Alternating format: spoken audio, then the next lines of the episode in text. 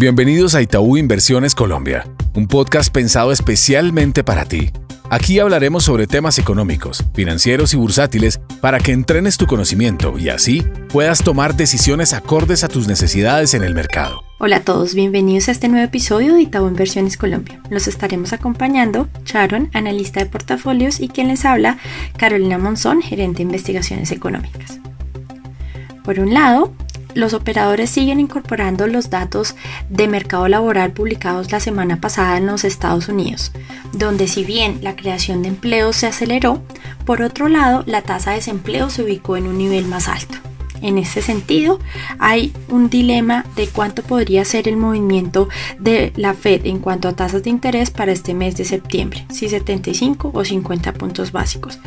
Quizás aún es un poco prematuro definir la magnitud total y tendremos que esperar más cifras desde el punto de vista no solo de actividad, sino también de inflación. Para esta semana, en este mismo escenario de política monetaria, estamos al tanto de la decisión del Banco Central Europeo este jueves. Si bien la economía se ha desacelerado de forma contundente, las presiones en inflación llevarían a la entidad a generar un incremento de 75 puntos básicos en la tasa para llegar a un nivel del 0,75 e intentar controlar el avance de las expectativas de inflación. Ahí vamos a tener algo de movimientos desde el punto de vista del euro que ha operado en la paridad en las últimas sesiones. Y ya pasando al terreno regional, ayer la propuesta de una nueva constitución en Chile fue rechazada en el plebiscito constitucional con un 62% de los votos.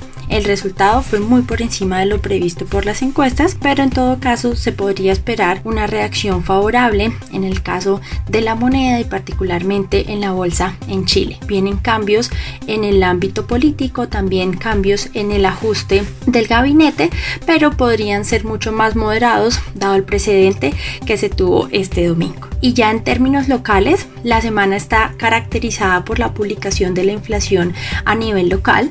Tuvimos un indicador que se ubicó en términos mensuales en el 1,02%, muy por encima de lo que estábamos esperando la mayoría de analistas de una variación mensual de solo el 0,60%. La inflación no solo estuvo presionada por los alimentos que han venido subiendo en los últimos meses, sino también por otros componentes por restaurantes, bienes y servicios, artículos artículos para el hogar, servicios públicos. Entonces, en general, fue una inflación que se reflejó en todos los componentes del indicador y que nos lleva ya en términos anuales a alcanzar el 10,80 desde el 10,20% que teníamos en el mes de julio con una inflación que viene acelerándose, que parece no encontrar pico en el corto plazo, estimamos que el Banco de la República deba continuar su ciclo alcista de tasas de interés.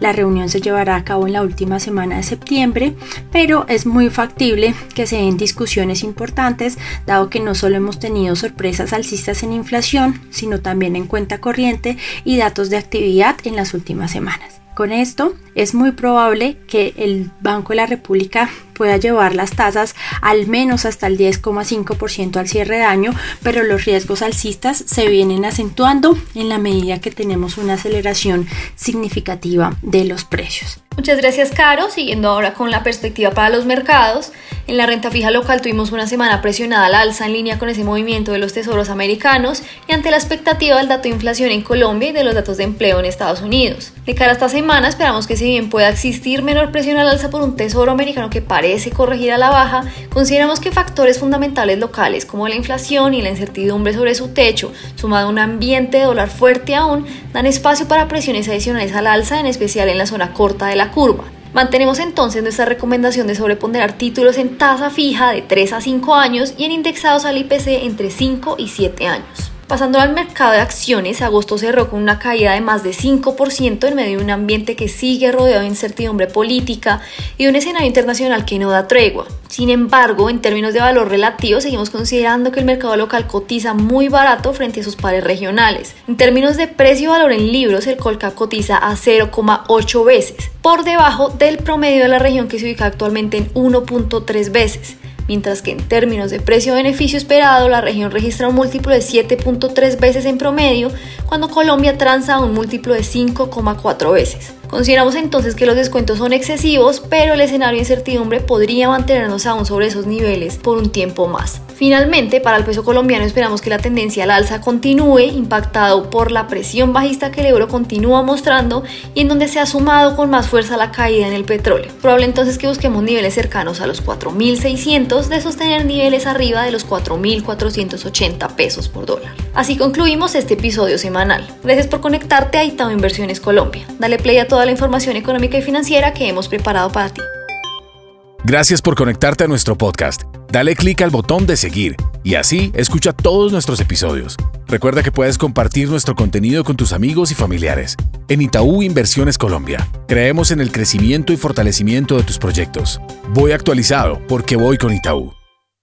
El contenido de este podcast tiene carácter informativo y fue producido por Itaú Corbanca Colombia S.A. y sus filiales a partir de las condiciones actuales del mercado y las recientes coyunturas económicas. Está basado en datos obtenidos de fuentes públicas que se consideran fidedignas, pero cuya veracidad no se garantiza. Esta información no constituye y en ningún caso debe interpretarse como una oferta de negocio jurídico o solicitud para comprar o vender algún instrumento financiero o participar en una estrategia de negocio en particular. En cualquier jurisdicción, los instrumentos financieros mencionados en este podcast pueden no ser adecuados para cualquier inversionista, por lo que cualquier inversión debe debería ser analizada a la luz de una asesoría financiera independiente que tome en cuenta sus propios objetivos, intereses, perfiles de riesgo, etc. Toda la información y estimación que aquí se presentan derivan de nuestros estudios internos y pueden ser modificados en cualquier momento sin previo aviso. Ni Itaú Corbanca Colombia S.A. ni sus filiales S.A. asumen ningún tipo de responsabilidad legal por las decisiones de inversión basadas en la información contenida y divulgada en este podcast. Por último, este podcast no puede entenderse como asesoría en los temas que trata por parte de quien lo recibe. Este podcast fue preparado por Itaú Corbanca Colombia S.A. y sus filiales e incluye material que es para uso exclusivo de receptores y su contenido no puede ser reproducido, publicado o redistribuido en ninguna forma, en todo o en parte, sin la autorización previa de Itaú Corbanca Colombia S.A., vigilado Superintendencia Financiera de Colombia.